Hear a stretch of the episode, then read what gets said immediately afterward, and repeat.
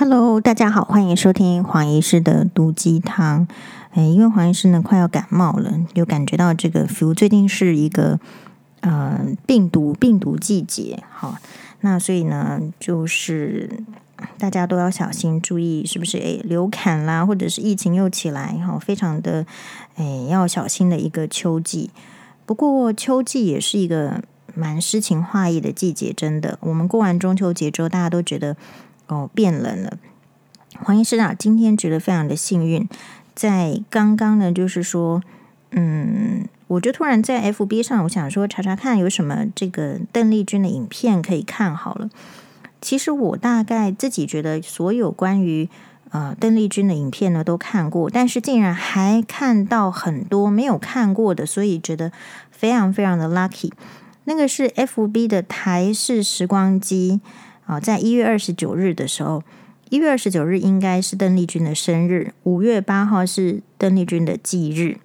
那么，在一月二十九日的时候，他有播出一个，嗯、，tag 永远的传奇。于是我就点进去看，诶，他刚刚只是这个永远的传奇，邓丽君，你真的不一定会点进去看，所以一切呢都是缘分。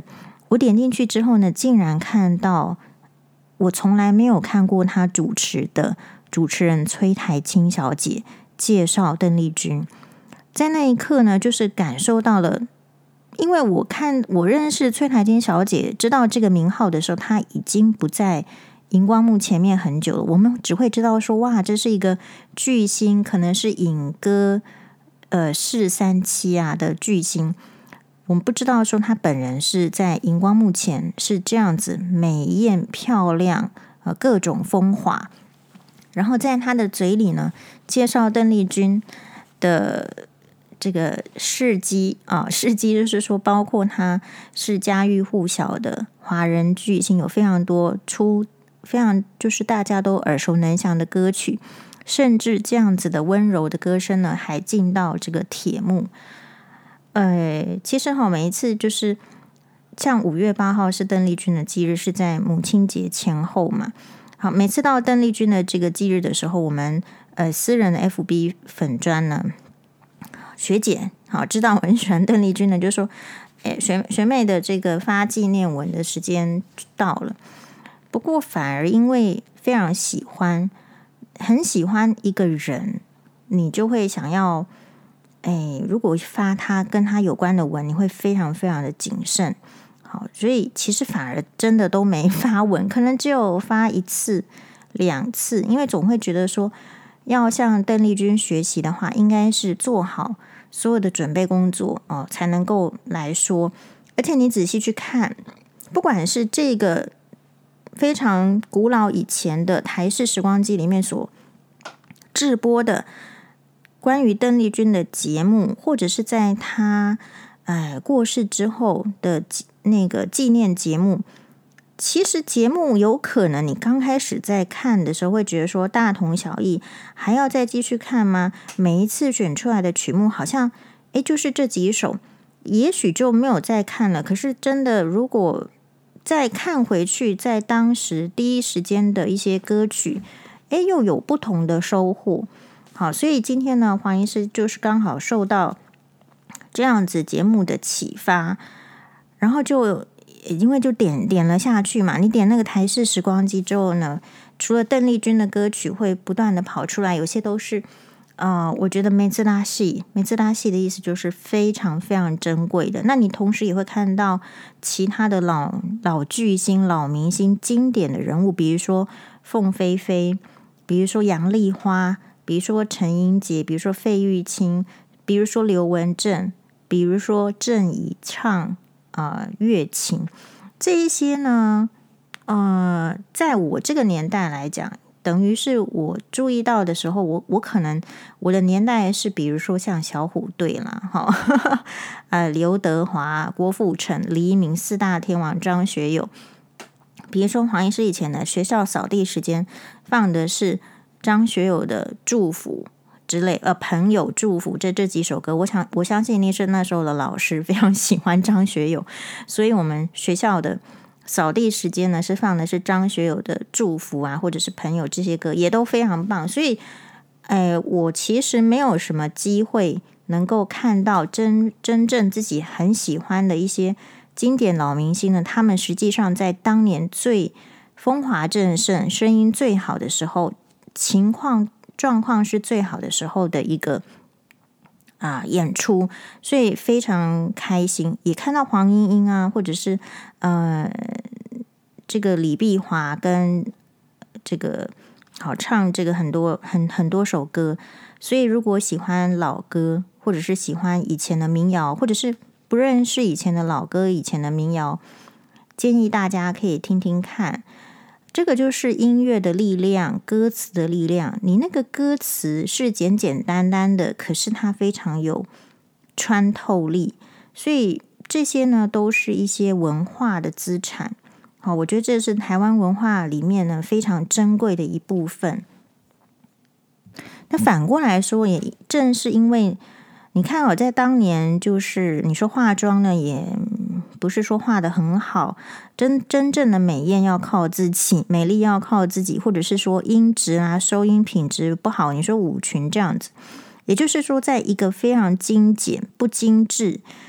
呃的年代，其实你看凤飞飞的节目，你还会觉得说哇，他那时候制作费这么多，现在台湾好像没有，完全没有什么制作费的感觉。当然还是看这个歌手大牌不牌不大牌啦，嘿，所以你会掀起这种呃怀思的情节，然后也可以想说自己要怎么进步，确实是这样。好，那我自己的话，为什么会这么喜欢这个邓丽君，或者是邓丽君对黄医师？嗯、呃，有怎么样的人生的启发启示呢？在没有脚本的情况之下，在这一集想跟各位汤友分享。首先呢，我是在一九九三年的时候，那个时候呢，邓丽君有一场台中清泉岗的闹军演唱会。我记得那天是要在礼拜六的晚上八点播出。我记得那一周呢完之后，因为通常黄医师的这个。国中时间呢，一定都是在很认真的读书，很认真的读书，没有在看什么综艺节目。好啦，好有看这个金曲龙虎榜，好像礼拜六的某一个时段有金曲龙虎榜。也不太看什么节目，时间呢都要拿来读书。那突然之间呢，就是他去广告，广告说某一天的礼拜六晚上呢，要播出邓丽君演唱会。那这时候呢，黄妈妈就锁定。他就说：“好，这个节目你一定要来看，要放下书本要来看。然后这个演唱会呢，之前可能为了吸引很多嗯、年轻人啊，不同的族群，他连刘德华都有来来唱。好，所以你听到的当时非常知名的歌手，像是哎方文琳啊，这些都有出现在他邓丽君出场前半段的那那个劳军的演唱会。”那后来黄妈妈就说：“这个邓丽君非常非常的，嗯，就是已经没有在歌坛自己在出唱什么演唱会，等于是半隐退的状态了，所以非常的珍贵稀有，所以一定要来听。然后那个时候，其实我完全自己觉得啦，完全没有听过看过邓丽君本人的演唱。”可能可能会对她的一些曲目，也许有一个好像小小的印象，但是呢，歌词什么都是说不上的。真的去听，记得呢，第一首是《甜蜜蜜》，然后后来就唱到《小城故事》，都是招牌的歌曲。好，然后真正完全收服到我的时候呢，其实就是《我只在乎你》这首歌。当，每一首歌曲都非常好，那时候的印象就是。听，我就说这个起音好高哦，真的唱得上去吗？黄妈妈在旁边就说：“你你就是听，他就是唱得上去。”好，就是这样子的一个记忆。然后唱这个演唱会完之后，就觉得实在太好听了。这时候黄妈妈就说：“你你哎，这个爸爸那边应该有留下一些邓丽君的录音带，去拿来听一下。当然是很久以前的录音带，有一些根本已经坏掉。好，但是就是还是听。”那个时候呢，就升起了，哎，可能想要去买邓丽君的 CD 来听这样子的想法。可是呢，那时候邓丽君已经，呃，等于是在乐坛上退隐了，所以你走出去哦，几乎是买不到邓丽君的什么相关的 CD 或者是录音带的。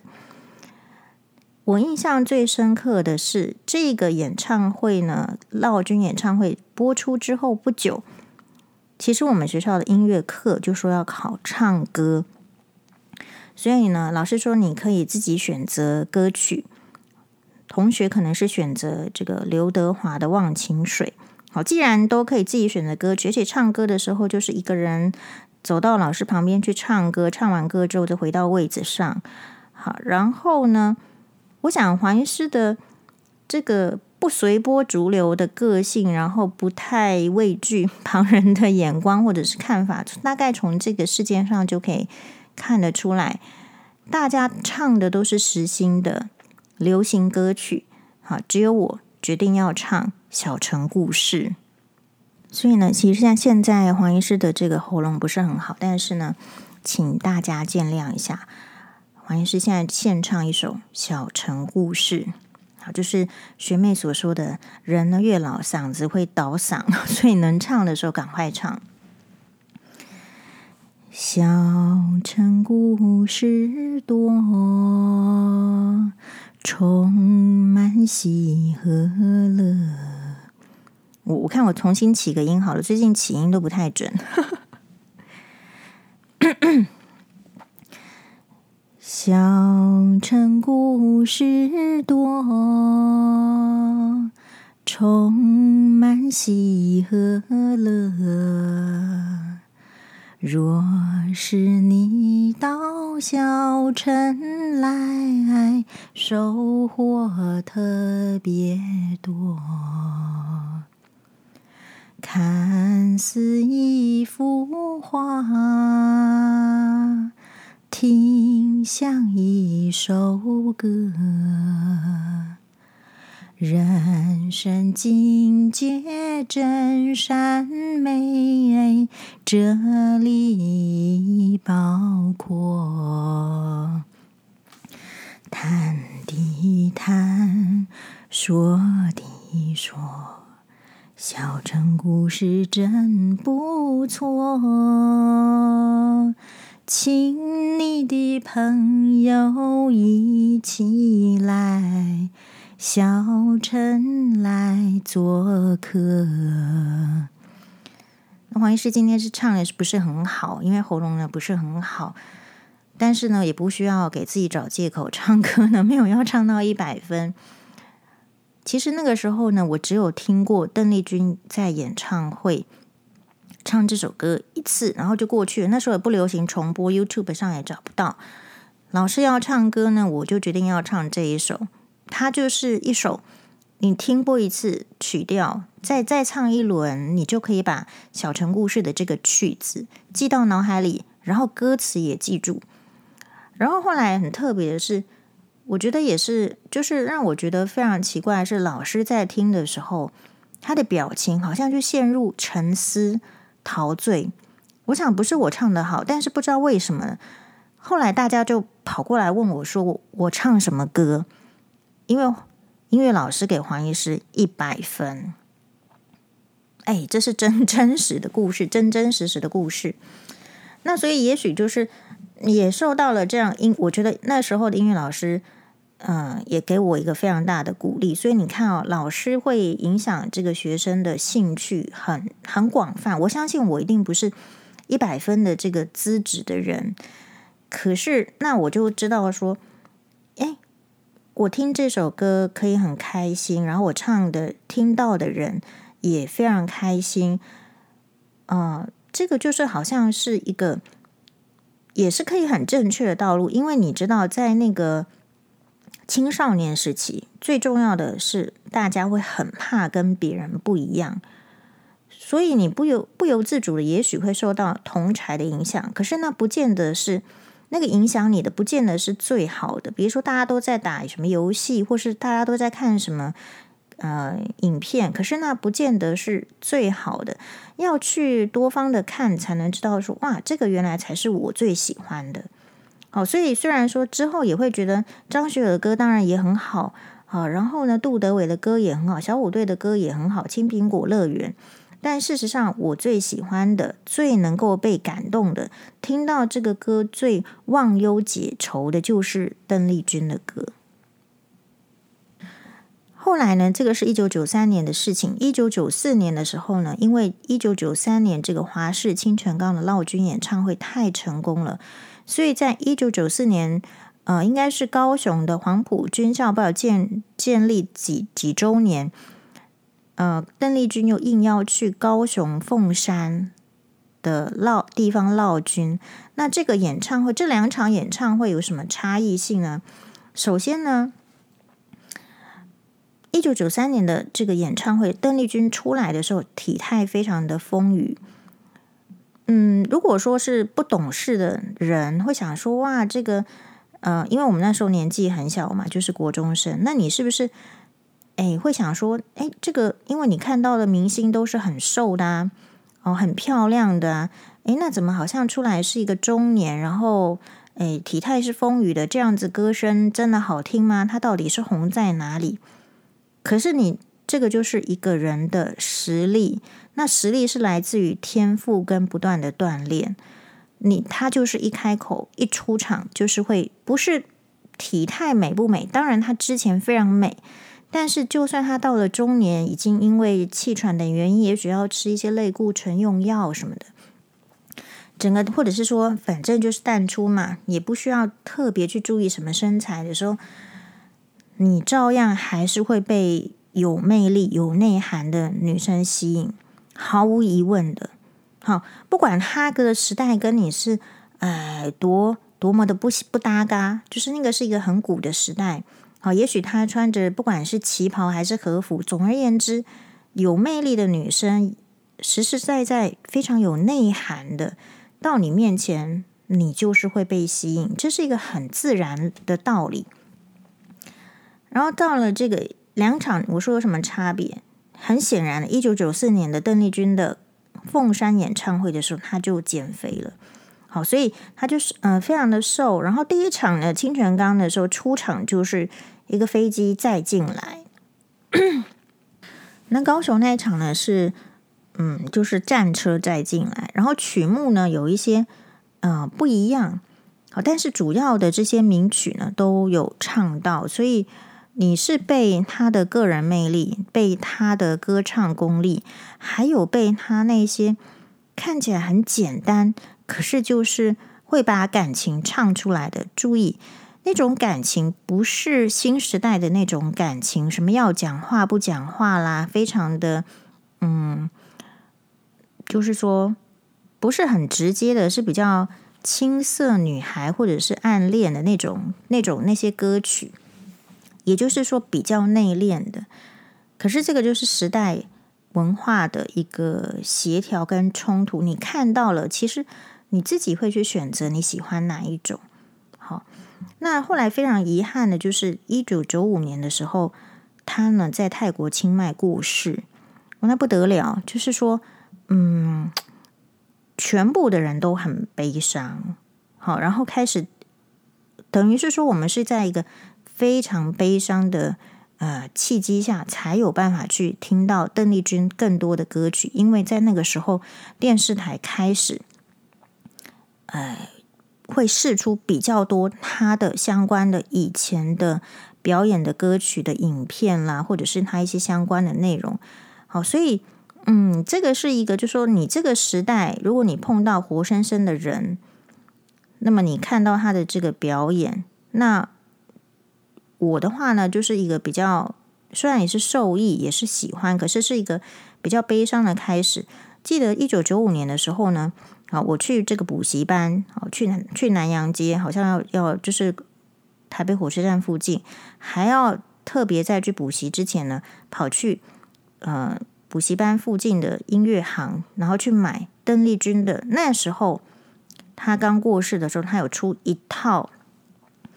里面呢有应该是六六片 CD，我数看一二三四五六，错，可能是八片还是六片。好，总而言之呢，就是一套纪念的这个啊邓丽君的这个歌唱的 CD，然后里面有她很很多首歌。然后呢，看到说她这个只要有相关的这个录影带啊，或者是 DVD，那我们就把它买下来。好，因为事实上后来证明这个动作是正确的。因为在之前你买不到，在之后呢，其实也不太出，就是那段时间能能买多少就尽量买，嗯，然后就是靠了那个 CD。现在的年轻人还有就是现在的长辈，我觉得又更好了，因为时代进入到一个网络时代，现在有非常多修的非常，就像我刚刚说的那个台式时光机，他们把片子呃修得很漂亮，然后音质也很清晰，你戴上耳机去听的话。好像这个质感会比你当时候在听再更好，也不一定。好，所以呃，时代会有点让我们不方便，但是时代也没有抛弃我们。好，所以我黄医师呢就可以在嗯，在听邓丽君的歌。那其实听邓丽君的歌是说，我们说听歌啊，你要有心情，好，你要有就是说刚好一个闲的时间。那我都什么时候听歌呢？其实我以前就是啊、在准备考试中中间空档的时候，我们就听一首邓丽君的歌，好休息，眼睛闭起来好听。或者是，其实我对这个老歌呢的这个启发是更早，因为以前好像有个广播电台，它专门就是在介绍这个老歌。除此之外，邓丽君呢，因为你喜欢邓丽君，所以她唱的歌呢，基本上我每一首都要会唱，所以。因为邓丽君她本身好像是因为邓妈妈的关系，啊、也唱了很多二三零时代的年代的上海的国语老歌，所以呢，因此我就对二三零年代上海的国语老歌呢，也很多首就涉猎，嗯，就听听了就觉得好。那现在问题就是说，你听了这些好的歌手。真的，你你就没有办法看不好的，唱的不够好的，他唱功在哪里？好，然后当时呢，其实我们也会看琼瑶小说，邓丽君其实唱了很多，哎，琼瑶电影啊，或者是琼瑶连续剧的一些非常经典的曲目，其实都不是很好唱。呃，还有一些，比如说像《原乡人》啊，《甜蜜蜜》这些电影的主题曲或者是插曲。好，所以。嗯，我觉得就是有时代的氛围，在那种甜蜜的感情的这种小说，然后再搭配邓丽君甜蜜的，就是甜而不腻、很清新的、很舒适的声音，真的是会带给人家不同的视觉，所以呃，听觉的感觉。所以我们在一个 FB 哈，它奇怪那个 FB 就叫邓丽君，但是它里面呢。我还没有去研究这个，但是我看到它里面所写的啊、觉得很有感。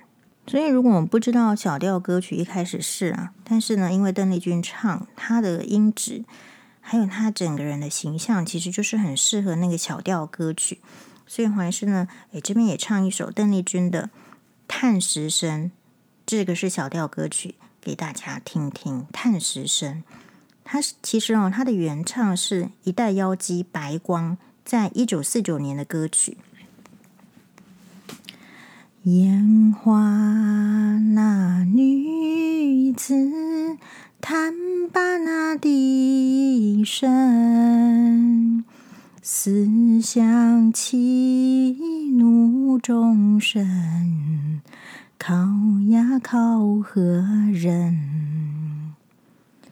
爹娘生下了奴，就没有照管，为只为家贫寒，才卖那小奴身。咿呀呀的喂。说给谁来听？为只为家贫寒，才卖那小奴身。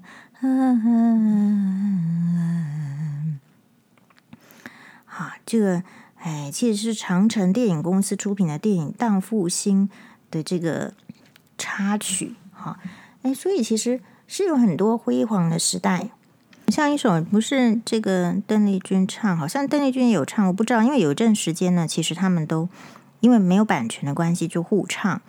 有一首是一九四七年到一九五二年张一文原唱，是上海百代的一首歌，叫做《遥远寄相思》呢。是黄医师呢，大概为什么你会喜欢老歌？你若一开始就接触到嗯怪怪的歌，你就不喜欢。可是因为一开始呢就接触到这种哇，就很有意境，然后歌词简单，可是却非常深远、深入人心的这个歌，你就会喜欢老歌。好，我来唱一下。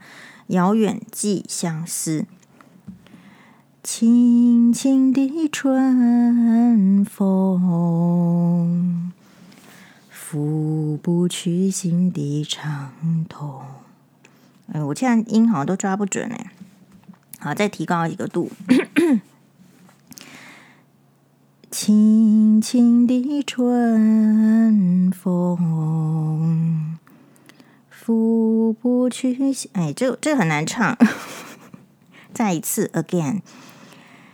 轻轻的春风，拂不去心的伤痛，枯萎了的爱情，再不会青葱。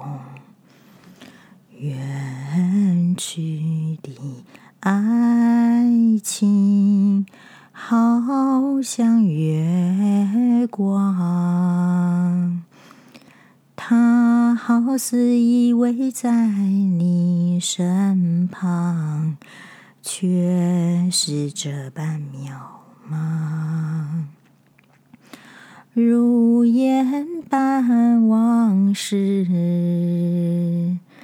今夜重回到梦中，要我我现在不行了，这首歌抓抓不对 key。好，那再换一首好了。是在这个换一首之前呢，我们刚刚说，就是说我看到那个介绍邓丽君的这个说得很好，他真的就是一个粉砖，他就叫邓丽君。他说，一九八二年四月份。邓丽君在新加坡刚完成了新唱片的录音，不料染上风寒，感冒未愈，便飞过去香港和歌迷见面。其他的时间就躲在饭店休息。这一天很难得，邀请记者到饭店拍了几张照，漂亮的照片，手中拿着扇子，婀娜多姿，摆了几个动人 pose，丝毫看不出病容。之后呢，就到中环跟记者茶叙。可能身体仍然抱恙，啊、呃，邓丽君比往日还是少了一些些神采，也稍微瘦了。谈到她的感情事，她直截了当的说：“感情事依旧不好不坏，男友也并非只有一人。我虽迟早会离开歌坛，却未必为此而着急结婚。”诶，我觉得这句话就是可以给各位单身的女性呢。在过年的时候把它 copy 下来，好，就是亲戚如果问，我觉得这个是一个非常好的，嗯，因为呢，哎，经他一次，经他这么一说，记者想问下去呢，却也不知道该如何开口了。谈到目前所取得的成就，啊、他表示所走的道路不乏艰辛与痛苦，直到最近两年呢，才步入巅峰，享受到奋斗的成果。每年的时间，我大约工作四至五个月，那几个月可以说是体力透支的，然后再休息几个月。因为国语唱片受到市场的限制，所以每推出一张唱片呢，我必须跑遍台湾、香港还东南亚做宣传。这样看来，好，就是哎，点点点点点，好。然后有人就说：“你会写自传吗？”他就说。我小时候喜欢写日记，但是呢，写日记总给人偷看了。我母亲就看过我不少日记，虽然内心没什么秘密，但是呢，已经提不起兴趣再写了。也有人啊、呃、邀我写稿，不过自己的水平未到那个程度，也就推了。邓丽君说想要办廉价的演唱会，让更多观众可以入场观赏，怎么个便宜法？一毛钱或者是两毛钱，邓丽君说何止呢？还要送便当，哈哈哈！老实说，我希望自己的歌能够普及各个阶层，去到世界每一个角落。对于歌曲在中国被禁有什么感想？他说没有什么感想。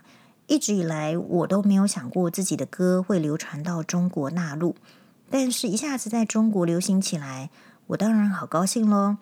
禁与不禁，我也不会有任何利益上的损失，因为我的录影带全录音带全部都是盗版的。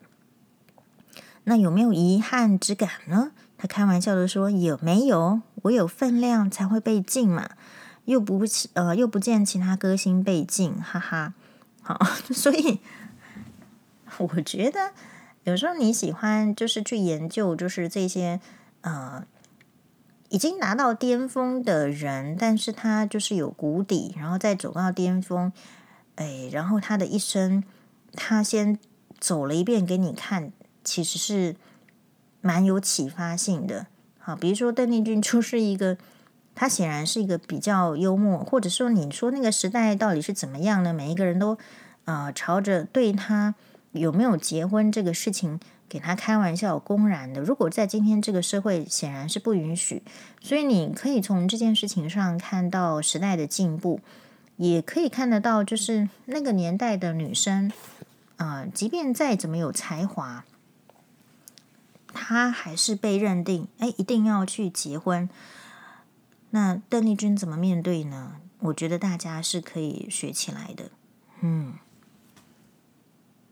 那讲到这边呢，哎，我不知道大家有一个什么这个感触嘛？因为最近比较流行的是自编自导，在台湾啦哈，自编自导啦，或者是哎这个卖惨。嗯，其实有时候我们不免会问说，哦，那。如果要对这个社会做什么比较好的影响，难道这个电视台或者是说媒体，你不能够，嗯，就是请这些真正有成就的人来说他怎么样，呃，努力奋斗的过程吗？大家有没有注意到这样子的节目非常少？理由是为什么？大家有曾经想过吗？因为真正功成名就的人，已经把他所经历过的。痛苦的事就是会轻描淡写的，就像邓丽君这样子。如果仔细去研究的时候呢，因为当时候的歌唱环境不好哦，还要邓丽君的妈妈作为新妈，然后跟在旁边要去夜总会唱歌，然后呢要去日本拓展自己的演艺事业的时候，也是要到很多的类似像是。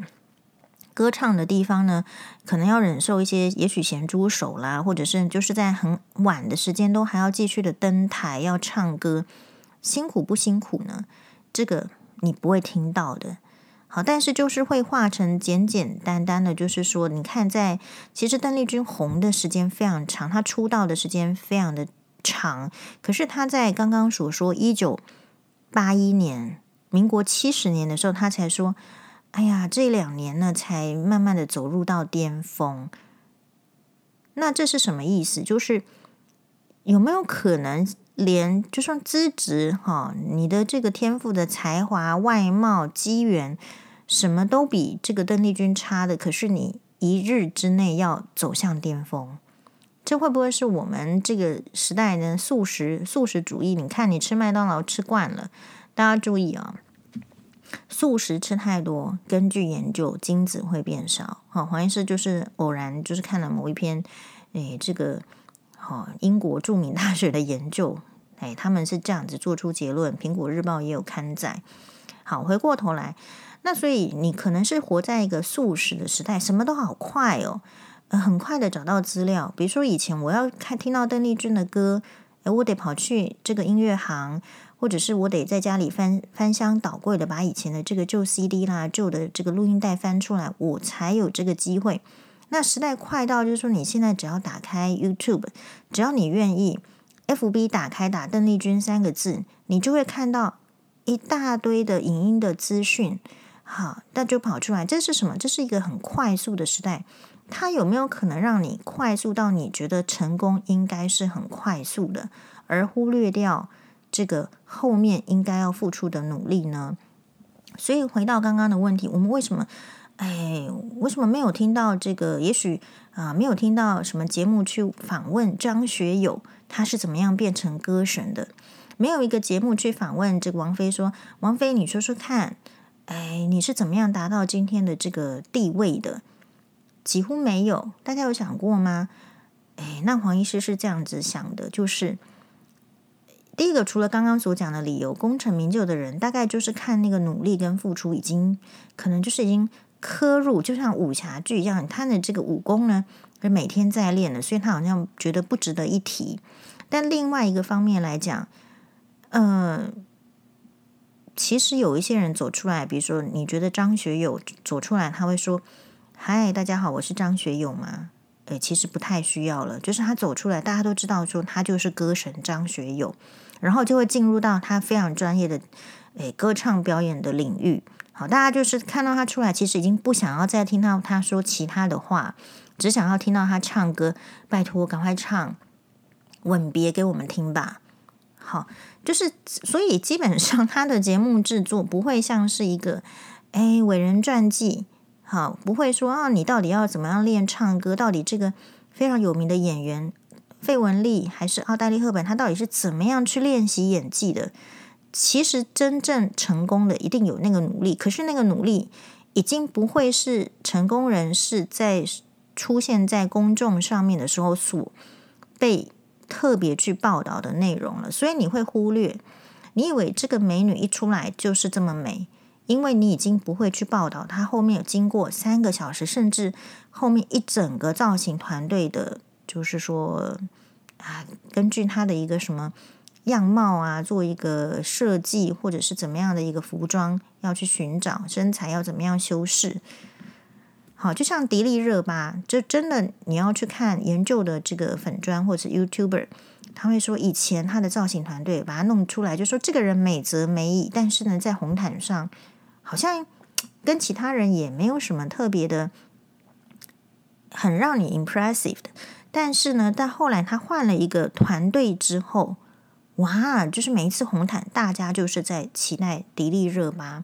不同的领域，演员的领域、美女的领域、歌手、歌星的领域，其实他后面的付出没有办法从很难从字面上哦。你看这个邓丽君这样子，就是说光是他，你请他写自传，他就说：“哎呀，我的这个文字没有到那个水平啦。”这样子就推，就说非常谦逊的就推掉了。你其实看不太出来的，除非他真正的分享给你，不然，好，所以你仔细去思考一下。我是这样子去做选择，因为看到很多好的，我们就不想要看到烂的，因为时间就是这样子。你如果看过好节目，你不会把时间花在烂节目上，因为你就会一直想要看到好的、好的、好的。比如说，我就会想要一直看邓丽君的所有的这个歌唱的相关，因为你就知道她就是代表好的歌曲。哎，敬业的、负责任的，没有一个缺失的演出，你会想要看到他有什么样子的表现，时间就就就是会耗在那边。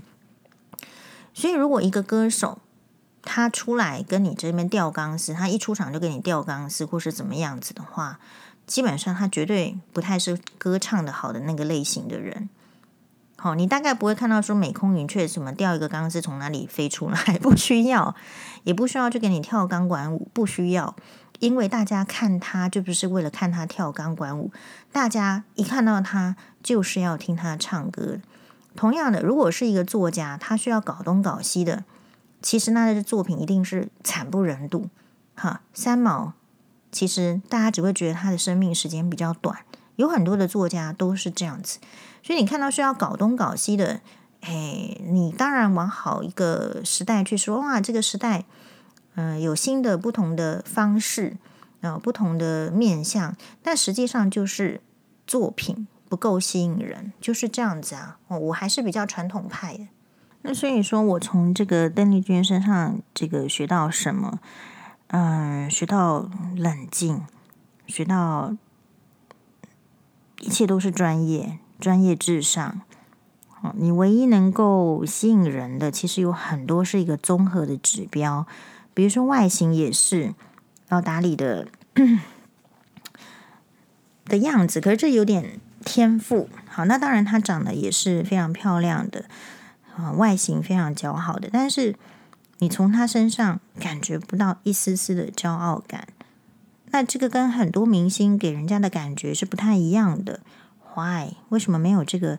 哎，明明是非常非常耀眼的亚洲巨星，可是好像你光是看这个荧幕上，你就不觉得说，哎，好像很有这个距离感。主要是从呃很多的访谈不多，但是要慢慢的、慢慢的这个搜集。好，有些人要传播出来，不知道。如果是有影音的，你大概很确定是他说的。比如说有一些，那你不知道是是编出来还是怎么样，但是就是都看，然后做出一个判断。嗯，然后我最近在思考的议题，因为经过一些风波嘛，那你这个思考的议题就是，其实以前的明星百分之百是更被包装的，但是它的条件是怎么样子呢？它是。本身具备相当的条件，比如说，我相信胡因梦在荧光幕前跟走出来就是一样漂亮，林青霞也是，好，可能周丹薇也是，就是那个时代的明星。你说有包装呢？电视的包装产生距离的美感，或者是因为呃时代那时候经济的关系，别人可以没有被打扮，没有好的这个衣着，他们是有，所以看起来不一样，但是。其实时代是一样，如果进行再包装的话，你会不会觉得现在的好像更没有呃实力呢？其实我会觉得相对是那种实力感，就是完全是你的判断。好，就是说，如果你觉得你人比较好，你没有办法讲出比较恳切要求的话，你觉得差不多就好。如果你过得差不多的人生，你大概也觉得现在的这些没有什么问题。但是如果你真的就是看过好的，你大概就很难觉得说哇，这个现在是这样子 OK 的。然后还有以前的这个明星呢，相对就是我觉得有在要求自己，每一个真的都是啊，那有歌唱实力，你去听听看，不一样。那你会说这个黄医师呢？这是不是批评现代的歌星？其实也不是，因为我完全不听现在的歌嘛，所以也无从批评起来。只是觉得说，呃，也没有那个好听的歌曲到吸引我去听。好，唯一呢，呃，吸引我去的可能都要搭配电视节目的啊、呃，比如说连续剧的主题曲，比如说《三生三》呃，《三生三世十里桃花》的主题曲《凉凉》。好，让这个吴。吴宗这个，诶，杨宗纬，杨宗纬去唱的非常好。那在录制这一篇这个简这个 podcast 的时候，我看就是因为就是闲聊嘛，那我顺便就滑到了这个，诶，刚好有朋友点赞，所以我看到了这个通告人生的文章。说实在，看到这个文章了，眼泪都要掉下来，快要掉下来。就是湿润着，但是人生好难哦，不知道要不要，不知道我可不可以转发。好，因为我就是那个大家盯着我要做什么动作的人，但也许也是我高看自己，其实大家大家根本没在看。好，请让我这个念一下通告人生的这个粉专他的这个文章。嗯，这个是真正的这个媒体人，文章写的真是好。而且非常的恳切，他说：“郑大哥跟这个节目对于我是个温暖的存在。当时呢，卫视中文台要开新闻一点零节目，我们当时是一个全新成立的节目组，这也是他的第一个主持的节目。虽然当时他是个菜鸟，但是他很认真。节目开会都会跟我们节目组还有顾问一起开会。”他国内外报纸每天早上都会仔细阅读划线，准备着自己的资料拿来摄影棚。他还有自己笔记的笔记本，像个小学生一样。中间录影休息时，郑大哥就是跟节目组、工程组以及来宾一起聊天，或是看稿子，有问题就问，从没有什么架子。早期节目中间呢，有一阵子我状况很差，可能他看到我心情不好，偷偷去问了制作人我的状况。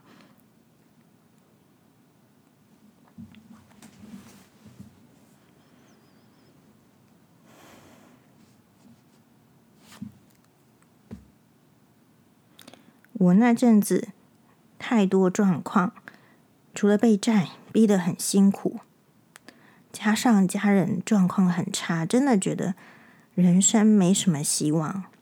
那时候我二十几岁，什么都不懂，遇到很多人生、感情、理财问题，却不敢开口问人，自己傻傻的承担。我还永远记得那一天，这个开会之后呢，他把我叫到外面走道。偷偷的问我还好吗？然后拿了一个信封袋给我，里面装了钱。我当下说不出话，因为我知道我一开口一定会哭出来。他什么也没有说，就这样子拍拍我的肩。其实后来回想，那阵子他其实也很拮据，呃，应该是还在没办法买一整串卫生纸的时期。但是他对一个一起工作的员工做了这样温暖的举动。我很少提到自己的私事，因为这人生剧本实在太烂了，是我自己笨。我当初选错了，只能承担，我也找不到方法可以解决，我只能让自己活在当下，快乐一秒是一秒。要卖惨，我可能比很多人都还要惨，比离婚的单亲妈妈还惨，甚至几次经历过可能快要变成社会新闻的状况。所以，其实我不我。其实都不希望长命百岁，人生之于我实在太苦了。这也是为什么我们后来节目会希望做一些比较生活类的议题。如果当初我在做人生选择时，能知道这么多法律常识、人际关系要怎么互动，好，某一些人该怎么看，理财要注意什么，或许我今天呢就不需要经历这么多苦难。是啊，很多东西不是你学得到的，或者人家真的是。愿意敞开心胸教你的，好，这是黄医师的这个碎念。这个工作让我从一个懵懂的年轻人跟着学到很多人生道理。我跟制作人还有主持人后来就跳到了超市，开了新闻哇哇哇节目，就一直做到现在。其实能有这样子的工作经验很难得哦。邓郑大哥当时看到我的状况，还有他财经记者出身的专业。那时候他研究美国还有当时的经济状况，他在节目率先讨论了美国次贷危机，还有卡农问题、卡农议题，这些都是其他节目不可能会谈的东西，因为他觉得这些硬议题很重要，没在管收视会不会好，会不会不好。平时呢，我不太讲自己家里的状况，直到现在。每年的尾牙聚餐的时候，大家比较有空谈天的时候呢，他还是都会特地的问我现在状况有没有好一点。每年听到我状况好一点，他都会很开心的举杯，好替我感到高兴。后来我债还清了之后呢，他第一件事情就是啊，我第一件事情就是报告郑大哥，包了一个红包给郑大哥，谢谢他当年的帮忙。他直说不用。我硬是塞给他，跟他说能得到郑大哥这样的照顾，已经很幸福。回首过去，这个工作的大家，在我状况最不好的时候，让我临时提早请假回家处理生病的家人，让我能带小孩子去公司工作。还有呢，可爱的同事会帮着我陪小孩玩。这个公司让我能够好好的兼顾让我焦头烂额的家庭与工作，真的衷心感谢。虽然我们同事也会偶尔有小吵架，也会有意见不合的时候，但是至少同事之间呢，遇到什么问题，大家都能够及时的出手接替，从没计较过什么。没有什么勾心斗角的工作环境，还有很多一起患难走过来的前辈啊，来宾们，你说这样的环境之下难不难得？郑大哥这个人，更是从菜鸟主持人到现在还是这么亲切，没有架子。来过我们节目的人都知道，这也是为什么，哎，我舍不得离开这个工作，即使见没加薪多少，也还在这里的原因。人生几何，能够有这样的机缘，谢谢一路相信我们、支持我们的观众。好，我想他大概呢最近也被搞到快要疯掉了，哎，真的很辛苦。嗯，不知道哎，就是刚刚这个，哎，看完这篇文章之后，其实我停滞很久，好，然后才哎继续按下这个录音键。哎，这个就是我这个学妹哦，最近也就问我问题，她就说她在医院，但是呢，在医院上班，她本身比较属于偏就是说内科系，然后医院呢为了评鉴，评鉴明明还有半年呢，可是。哎，为了评鉴，哈，就是早上呢就要很早的集合，然后主管一直丢一些一些杂事，那薪水呢是减薪的，然后事情是变多的。那他就问说，啊、到底要怎么样？那我觉得学妹有一句话呢，其实是蛮触动我的，其实跟今天这个情形我觉得有点类似，就是其实越善良的人，越在这个世界。有点越不好过了。好，因为我就说，其实很多的问题就是我们大部分的人本质出生开枪一半，还有就是被教育的就是要教导成正派。那所以你会遇到有就是让人家感觉非常非常冲突的时候。其实一开始哦，之前有一个人在跟我讲说他，他啊遇到了。什么样的女生了哈？没有界限，好像跟她老老公没有界限的时候的事情的时候，我一开始我觉得我没有办法那么理解她，是因为我没有办法理会到、体会到她所说的那个人有这么坏。然后，因为她仅仅是网络上的，比如说这个网友啦，好，然后这个，哎，所以我并没有办法知道说他是那么好。但是我们现在深刻的感觉到，就是如果你是一个好的人，你受到的这个就是教育很冲突的地方，他就是教你要正派，所以你在遇到一个很恶劣的环境的时候，你有时候没有办法太好的面对。那学妹的抱怨是什么？就是说。有时候他觉得他其实学妹已经蛮资深了，跟我没有差多少年哦。你看我都遇得到他了，他们没有差差多少年。他说有时候就是会适应不良，会消化不良，甚至让我面对职场感觉到害怕，好像就是说，嗯，从来没有发生过的事情，竟然是会在我旁边。这种描述就是他没有要把那些医院的八卦讲给黄医师听，这个是。OK 的，但是我完全刚好，因为我现在现在的状态，我完全可以理解他在说什么。还有就是在回顾之前，那那那个人他跟我讲了这个这个之后，我一开始想说，我的想法是你完全没有办法在这个社会上哦，因为他是很浑浊的。你说你要变成这个清流，很难的。你只是设法在这其中不要太歪，然后不要嗯、受到打击的时候就失去了自己的立场跟生命。我觉得这是一个最最基本的事情，就是也许你会有很多的不甘心啦，或者是不不不愉快，但是就好像是我们前一篇所说到的，你说墨渊。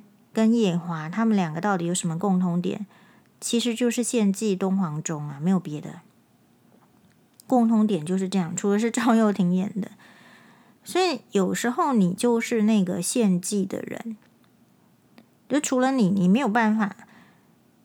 那个是演的很伟大，好，除了墨渊战神跟夜华太子，没有别的可以具，就是具备这个能力，或者是说。哎，别的能力都还不够，然后你只能去祭献在这样，然后收尾，就是这样啊，没有没有别的办法，因为这个世界，所以我很喜欢《三生三世十里桃花》，就是或者是哎长月烬明，就是他实实在在告诉你，哎，这个世界就是有些是人界，有些是仙界，有些是魔界，那你如果在。在星落凝成堂还有受戒，大概是这样子。那所以，比如说我对那个网友的建议，其实很多人遇到类似的情形了。那我就是对那个网友的这个建议，就是说，我是觉得人家现在问题就是，其实是别人是疯了，但是你很容易被逼疯。但我们要知道，疯子的日子是比较不好过的。所以，可是如果你在有这个自觉之前，你可能要问问自己有没有被逼疯。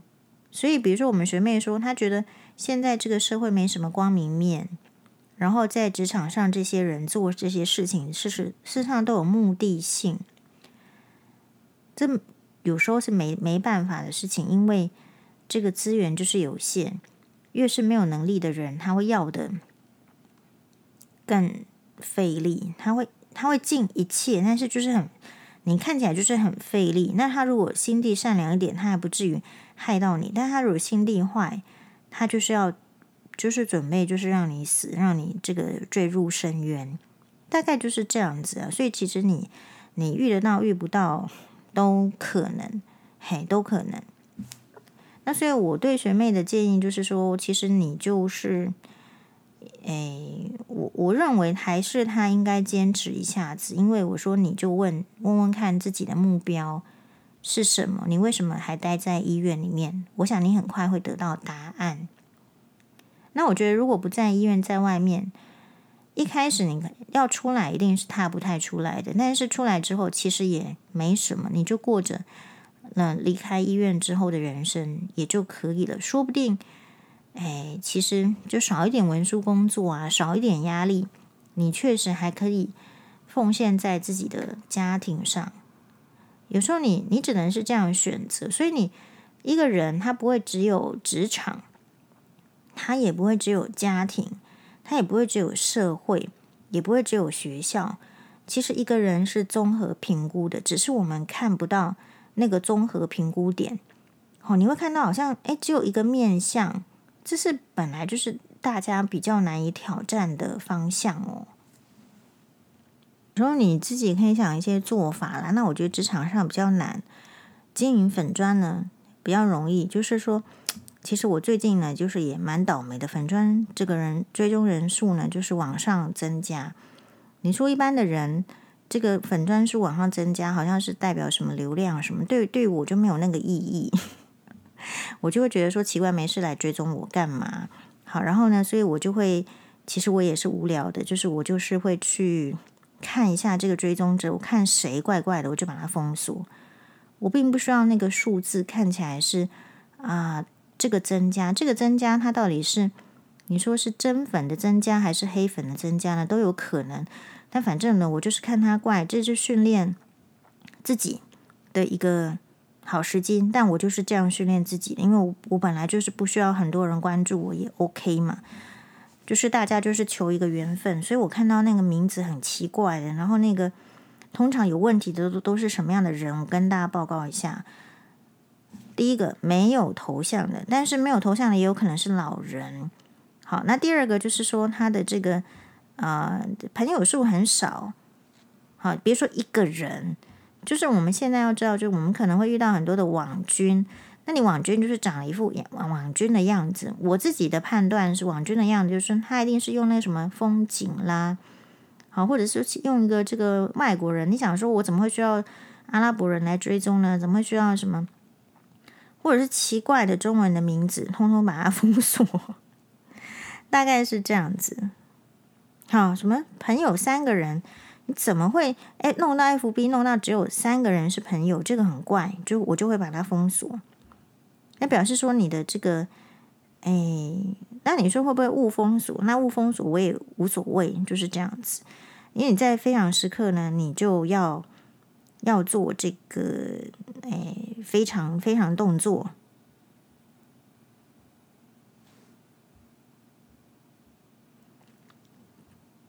就当自己在演这个什么抗日片，比如说那个你们看到一个 A N N E Y，然后 L I N，你就觉得说为什么会 Annie 会这样子拼嘛，就很奇怪。然后朋友又只有四个人，好，然后就把我就会把它封锁。然后照片是花的，我有我的判断准则啦。